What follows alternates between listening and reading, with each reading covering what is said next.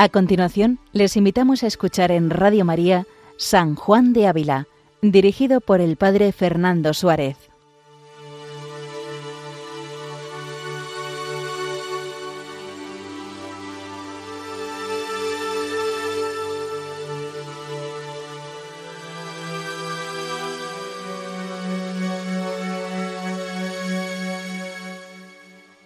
Muy buenos días a todos los oyentes de Radio María. Un día más, con la gracia del Señor, continuamos este programa dedicado a San Juan de Ávila, doctor de la Iglesia Universal. Seguimos este itinerario que el Santo Maestro nos ayuda a realizar para adentrarnos en el profundo mar del amor de Dios, de la vida espiritual. Es una experiencia que requiere un profundo conocimiento de sí mismo, siguiendo el aforismo griego, conócete a ti mismo este proverbio de alguna manera ha sido uno de los proverbios más reflexionados a lo largo de la historia. No solo los filósofos, también los teólogos, San Agustín, nos ayudan a entender que el conocimiento propio es esencial en el camino de la vida y especialmente en el camino de la vida espiritual. Es necesario conocerse, es decir, reconocer la propia realidad, donde se cruza, donde se cruza la gracia con la propia limitación y el pecado. Es por eso que San Juan de Ávila nos ayuda en este camino que estamos realizando a través de audifilia para entrar en este conocimiento de Dios. Es necesario, antes de nada, conocerse a sí mismo. Por eso en los últimos capítulos que hemos estado viendo con el padre Guillermo, nos ayuda a entender que lo primero que debe mirar el hombre es a sí mismo, es decir, la necesidad del propio conocimiento. Y que de la falta de este conocimiento propio pues se vienen muchas veces ciertos males que tenemos que trabajar. Es necesario, por tanto, conocerse. Y es necesario conocerse en el silencio, en la oración, Ahí es donde uno, cuando se coloca delante de Dios, pues uno puede reconocer, Dios le ayuda a conocerse a sí mismo. Y es necesario también conocer quién soy a la luz de mi destino, el origen, Dios me ha creado, me ha dado el ser, pero también Dios tiene en su mano mi destino. Por eso nos animaba San Juan de Ávila a recogernos, al menos dice dos veces al día, una por la mañana y otra por la tarde, y a mirar a Cristo, a mirar a Cristo, mirar su vida y pedirle que nos ayude a conocernos. También nos animaba en el capítulo sesenta a meditar nuestra propia muerte, y no para cargarnos de miedo y, y desasosiego, sino todo lo contrario, dándose uno cuenta de la vaciedad de la vida, de lo transitorio que es nuestra vida en este mundo, pues uno cae en la cuenta de que es necesario mortificar los deseos, no vivir engañados, regalándonos al cuerpo y de alguna manera no viviendo ansiosos por las cosas de aquí. Así uno meditando la muerte o meditando que al final nos pondremos delante de Dios y así nos presentaremos delante de Dios como decía con las manos atadas, ¿no? La importancia de considerar la confusión de nuestros pecados como el quicio que nos ayudará a salir de ellos. Tanto poner por una parte lo que Dios nos ha regalado, que es mucho, pero también cotejarlo, pues como Dios también quiere que progresemos en nuestra vida, que venzamos aquellas tendencias, aquellos pecados que nos alejan de Él y especialmente pedirle al Señor que nos conozcamos mejor a nosotros mismos, que Él asiente dentro de nuestro corazón quiénes somos, quiénes somos delante de Él. Por eso, para ello nos animaba al examen de conciencia, ponernos todas las noches, todos los días delante de Dios, entrar en juicio delante de Dios para acusarse de los pecados pasados, pero también de los que cada día pues cometemos. Y entrad pues como si fuera en un capítulo, como los monjes entran en un capítulo por la noche, entrar en un capítulo para proponernos cada día con su gracia vencer, vencer la pereza, vencer la soberbia, todas, eh, todas estas ofensas que diariamente cometemos delante del Señor. Pero no olvidar nunca que conocerse a sí mismo, conocer las propias faltas, conocer también el juicio pues que recibiremos por parte de Dios, nos hace caer en la cuenta del profundo amor que Dios tiene por nosotros. Es el Señor quien nos quiere con locura. Conocerse también es dejarse amar por Dios. Dice San Juan de Ávila en la carta 55. Conócete, conócete y piensa que así, tal como eres, te ama el Señor y te quiere. En el capítulo 63 continúa San Juan de Ávila meditando acerca de la importancia de este conocimiento para considerarnos en nuestra justa medida. Dice el título, dice, de la estimación que habemos de tener en nuestras buenas obras para no faltar en el propio conocimiento y verdadera humildad, y del maravilloso ejemplo que Cristo nuestro Señor nos dio para lo dicho. Dice, lo segundo que habéis de mirar acerca de este conocimiento es que, aunque bueno y provechoso, pues por él nos viene el corazón contrito y humillado, que Dios no desprecia, citando el Salmo 50, mas tiene esta falta que se funda sobre haber pecado, y no es mucho de maravillar que un pecador se conozca y estime por pecador, mas sería muy espantable monstruo que sintiéndolo se estime por justo, como si un hombre lleno de lepra se estimase sano. Fijaos, aquí hemos de partir de lo que nos decía en el anterior capítulo que nos narraba el padre Guillermo. La necesidad del conocimiento propio empieza por examinar la conciencia, entrar dentro de nosotros mismos y vernos como Dios nos ve, vernos en definitiva en nuestra verdad, como pecadores, pecadores redimidos, pero pecadores, necesitados de la misericordia y el consuelo de Dios. Por tanto, dice San Juan de Ávila que no es de maravillar que uno se reconozca y se estime por pecador. Sería un poco incongruente lo contrario, que sabiéndose pecador uno pues termine considerándose justo. Es como si un hombre con una enfermedad contagiosa eh, pues quisiese aparentar que, que está sano. Dice, por tanto, no nos hemos de contentar con estimarnos en poco en nuestros pecados, mas aún mucho más hemos de mirar esto en nuestras buenas obras, conociendo profundamente que ni la culpa de pecados es de Dios, ni la gloria de nuestros bienes es de nosotros, mas que todo lo bueno que en nosotros hubiere se ha de dar perfectamente a la gloria del Padre de todas las lumbres, del cual procede todo lo bueno y dádiva perfecta. Por eso dice de arte que, aunque nosotros tengamos el bien, lo miremos como cosa ajena y lo tratemos tan fielmente que no nos alcemos con la gloria de Dios, ni se nos pegue, como dicen, la miel a las manos. Aquí es donde podemos podemos caer en la cuenta, porque muchas veces muchas veces nos complacemos nuestros dones y nuestros méritos, como si no, no los hubiéramos recibido de nadie, los hemos recibido de Dios. Dice Bosuet que el alma, al verse hermosa, se deleitó en sí misma y se detuvo a contemplar su propia excelencia. Dejó un momento de referirse a Dios, se olvidó de su dependencia, paróse en sí, se entregó a sí misma, mas queriéndose libre hasta emanciparse de Dios y de las leyes de la justicia, hízose el hombre esclavo de sus pecados.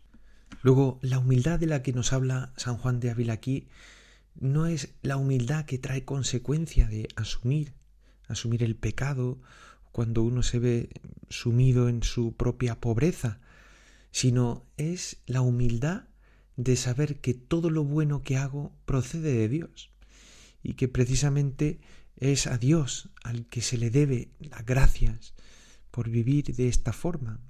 Por eso dice San Juan de Ávila, dice, esta humildad no es de pecadores como la primera, mas de justos. Y no sólo la hay en este mundo, mas en el cielo. Porque de ella se escribe, citando el Salmo 112, ¿quién como el Señor Dios nuestro, que se eleva en su trono y se abaja para mirar al cielo y la tierra? Dice San Juan de Ávila, dice, esta humildad tuvo en pie a los ángeles buenos y los hizo dispuestos para gozar de Dios, pues le fueron sujetos. Y la falta de ella derribó a los ángeles malos, porque se quisieron alzar con la honra de Dios. Esta humildad tuvo la Sagrada Virgen María Nuestra Señora, que, siendo predicada por bienaventurada y bendita por la boca de Santa Isabel, no se hinchó ni atribuyó así gloria alguna de los bienes que ella, ella tenía, mas con humilde y fidelísimo corazón enseña a Santa Isabel y al mundo universo que de las grandezas que ella tenía, no así, mas a Dios le debía la gloria, y con profunda reverencia comienza a cantar Mi alma engrandece al Señor, citando el primer capítulo de San Lucas. Pero es que además dice, San Juan de Ávila dice, y esta misma y más perfecta humildad tuvo la benditísima alma de Jesucristo nuestro Señor, la cual, así como en el ser personal no estuvo arrimada a sí misma, sino la persona del Verbo, en lo cual excede a todas las almas y a los celestiales espíritus, así los excede en esta santa humildad, estando más lejos de darse la gloria a sí misma y de detenerse por su arrimo que todos ellos juntos. Y de este corazón salía lo que muchas veces al mundo fidelísimamente predicaba, que sus obras y palabras de su Padre las había recibido y a él daba la gloria y decía, mi doctrina no es mía, mas de aquel que me envió, citando el capítulo siete de San Juan. Y en otro lado, citando el capítulo catorce, dice, las palabras que yo hablo no las hablo de mí mismo, mas el Padre que está en mí hace las obras. Y de esta forma, dice San Juan de Ávila, convenía que el remediador de los hombres fuese muy humilde, pues que la raíz de todos los malos y de todos los males es la soberbia. Y queriendo dar a entender el Señor cuánto nos conviene tener esta santa y verdadera humildad, se hace particularmente maestro de ella y se nos pone como ejemplo de ella diciendo, aprended de mí, que soy manso y humilde de corazón, citando capítulo 11 de San Mateo. ¿Para qué? Para que viendo los hombres a un maestro tan sabio, encomendar tan particularmente esta virtud, trabajen por tenerla, y viendo que un Señor tan alto no atribuye el bien a sí mismo, ninguno haya tan desvariado que tal maldad ose hacer. Luego, hasta ahora hemos visto que la humildad que nos propone San Juan de Ávila es una exigencia de la justicia, que exige imperiosamente que se dé a Dios y nada más, toda la honra y toda la gloria. Es necesario, por tanto, ver lo que en nosotros hay de Dios y lo que hay de nuestro. Según Santo Tomás, todo lo bueno que hay en nosotros procede de Dios y es suyo, y todo lo malo, malo o defectuoso procede de nosotros. Por tanto, la exigencia de justicia es darle a Dios lo que le corresponde.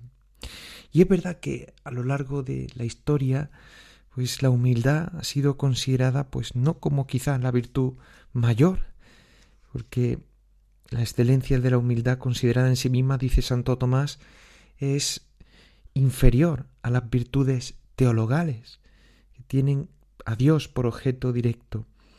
Pero si se considera la humildad en cuanto que es la llave que abre los tesoros de la gracia y el fundamento de las virtudes. Es, en opinión de los santos, y en este caso de San Juan de Ávila, una de las virtudes más excelentes. Por eso dice San Agustín, dice, ¿quieres ser grande? Comienza por ser pequeño. ¿Quieres levantar un edificio que llegue hasta el cielo? Piensa primeramente en poner de fundamento la humildad. Qué importante es, según estos grandes santos, que el fundamento del conocimiento propio, de dejarnos ver, de vernos como Dios nos ve, es la necesaria humildad de reconocernos tal y como somos ante Dios. Por eso San Juan de Ávila nos pone el ejemplo de los santos, de la Virgen María y por supuesto de Jesucristo nuestro Señor. Por eso dice que en el fondo la práctica de la humildad es ver a Jesucristo e imitarlo, desear imitarlo con todo el deseo de nuestro corazón.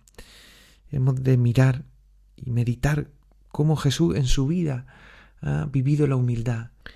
En primer lugar, en su vida oculta, aunque no dice nada San Juan de Ávila, pero se presupone una humildad de anonadamiento antes de nacer, encerrándose en el seno de la Virgen María, luego después de nacer, pues apareciendo como un pobre niño, acostado en un pesebre, también en todas las circunstancias de su vida, pero también una humildad que vivió en su vida pública, pues que no dejó Jesús de referirse al Padre, como nos dice San Juan de Ávila, con olvido de sí mismo, viviendo enteramente siempre sumiso al Padre, refiriéndolo todo a Él, sacrificándose constantemente por Dios y por los hombres. Pero también es bonito ver cómo Jesucristo vive la humildad en su vida de forma paciente, como, como acogiendo todo lo que el Padre permitía en su vida, ¿no? Él tomó para sí el peso de nuestra iniquidad, pagó por ella en la culpa, y así es como padeció terribles afectos de tristeza, abatimiento, colmado de injurias, entregado por Judas.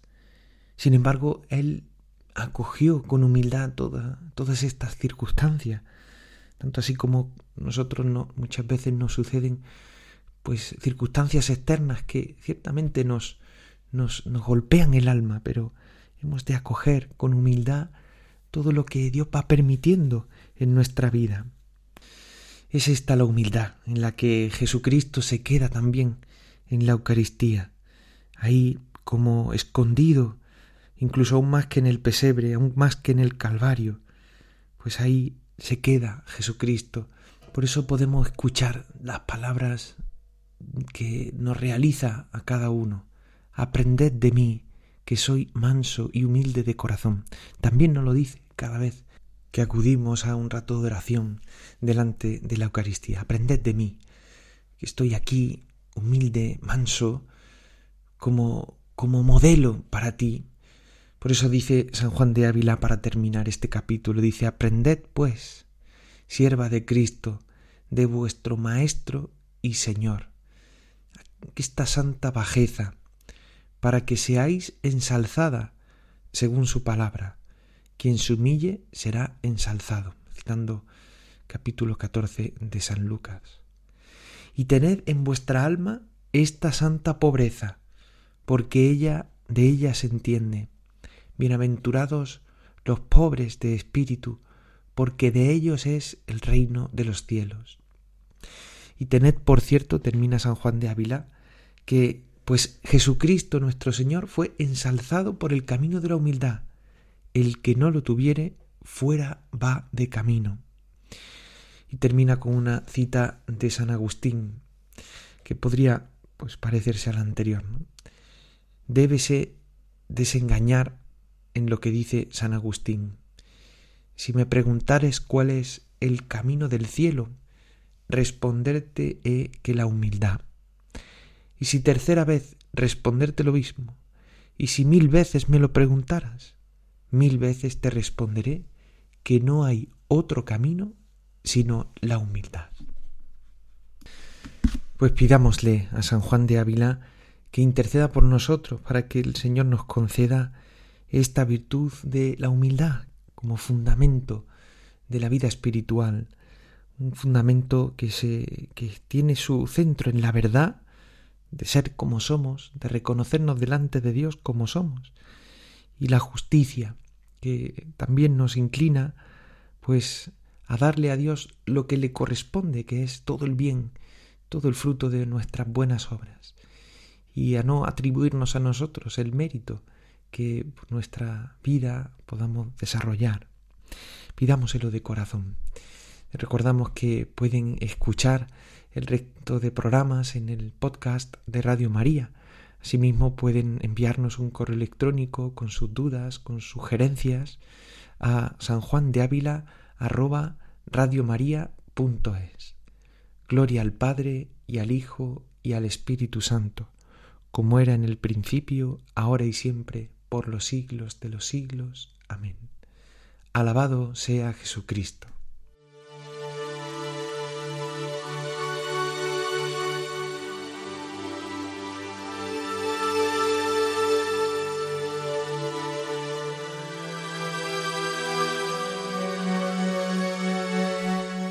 Han escuchado en Radio María San Juan de Ávila con el Padre Fernando Suárez.